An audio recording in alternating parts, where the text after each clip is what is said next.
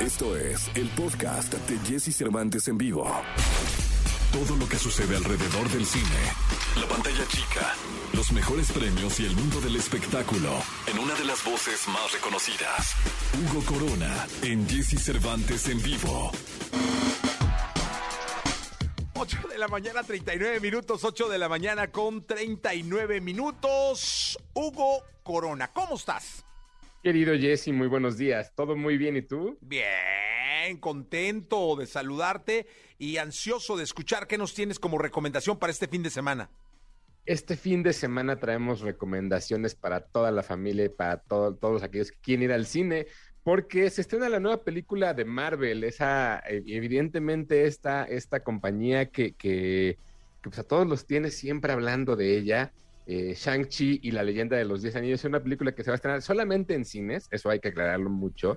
Y es eh, la presentación de un nuevo personaje que no conocíamos, Shang-Chi, el cual es un héroe que está basado en, un cómic en el cual este personaje tiene 10 anillos consigo y es lo que le da su poder. Es una película bastante interesante, sobre todo para aquellos que les gusta el anime. Curiosamente está inspirada mucho en la, en la mitología china y en la japonesa en, cuestión de realización. Y es una película que vale mucho la pena ver en, los, en el cine porque tiene grandes efectos, tiene una gran historia, pero sobre todo tiene un gran mensaje. Creo que si ustedes son fans de de Marvel les va a emocionar regresar al cine a ver este tipo de películas y a partir de aquí arranca la fase 4 que Marvel lo que hace es dividir todas sus, todas sus, eh, sus bloques de películas en fases y esta es la primera película que va a arrancar con todo este proceso. Es dirigida por Destin Daniel y vale la pena sobre todo por los efectos especiales. Muy bien, perfecto.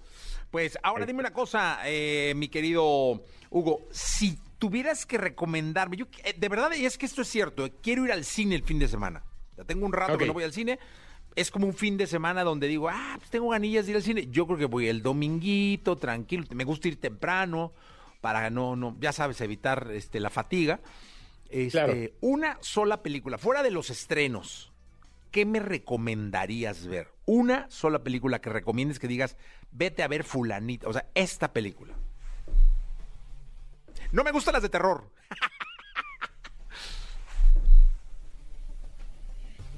Chin, pues en la recomendada se cortó. Fíjate, fue tanta la impresión que hasta se cortó. algo, algo pasa aquí con Hugo que no, no, fuera de, sus recomendaciones, este, algo pasa que no, no, no lo estamos escuchando. Pero pues bueno, lo que quería yo era una sola recomendación, ¿no? Pero les voy a decir, porque yo la voy a buscar aquí en Cinépolis, señoras y señores. ¿Qué me, qué me, voy, a, qué me voy a dar este fin de semana? Tengo, es que sí tengo ganas. He visto series. Les, les decía que vi la serie de, de, de, La Bella y las Bestias, que está muy buena. Eh, me han recomendado varias, pero ahora quiero ir al cine. Tengo, ah, ya está. Por teléfono, perfecto. Bueno, pues muy bien, por teléfono.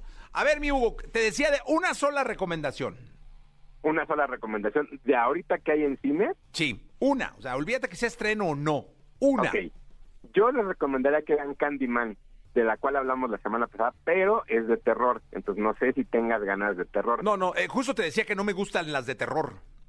ya me asusto yo en mi casa, digo, no, ya, ¿para qué me voy y me asusto yo al cine? No, no, no, entonces, sin señas particulares, la película mexicana de la que hablamos hace un par de semanas, que sin lugar a dudas es uno de los grandes estrenos que ha habido este año y que vale mucho la pena verla en, cine. ¿Y de qué trata? Habla de la historia de una madre que busca a su hijo que fue desaparecido eh, en, la frontera de México, pero la manera en la que está reflejado todo el problema que, que existe dentro de la frontera y dentro de lo que existe con el narcotráfico y otras cosas son cosas que de verdad dan mucha angustia ver, pero la película te deja por completo sin palabras cuando termina. Voy a verla sin señas particulares. Esa es la que me voy a aventar. Seguramente. No, pues es vela, sí. Vela y me dices qué tal. No, no, claro, no, la voy a ver. Eh, te digo, es que yo quería una sola recomendación porque voy a ir al cine. Ahora sí quiero ir al cine, tengo ganas de ir al cine. Y además no voy a aprovechar la promoción que estoy regalando aquí, o sea, voy a ir a pagar mi boleto para, para reactivar esa industria. Hugo, querido, ¿algo más que tengas que agregar? Solamente en, en la plataforma de esa, evidentemente de la manzana, tengo un documental que para cuando regreses del cine creo que te va a gustar mucho, que se llama Watch of Sound, con Mark Ronson, este productor y músico, cantante, que habla básicamente de cuáles son sus inspiraciones para, para hacer la música, a ti te va a encantar porque habla mucho de música, habla mucho de cómo se producen los discos, cómo se produce todo lo que se hace y esa está para ti. Oye, ¿sabes que vi el primer capítulo? Este porque ya sabes que como que te dejan ver nada más un capítulo, después ya tienes que pagar y pues la neta ahorita no está el horno. Pero eh, vi el primer capítulo y como que no me atrapó. ¿Sabes que hay una tendencia muy grande de, la, de las series documentales que, que versan sobre la música de como develar develar el secreto del, del autotunes, ¿no? Entonces, este, como que otra vez, cabrón.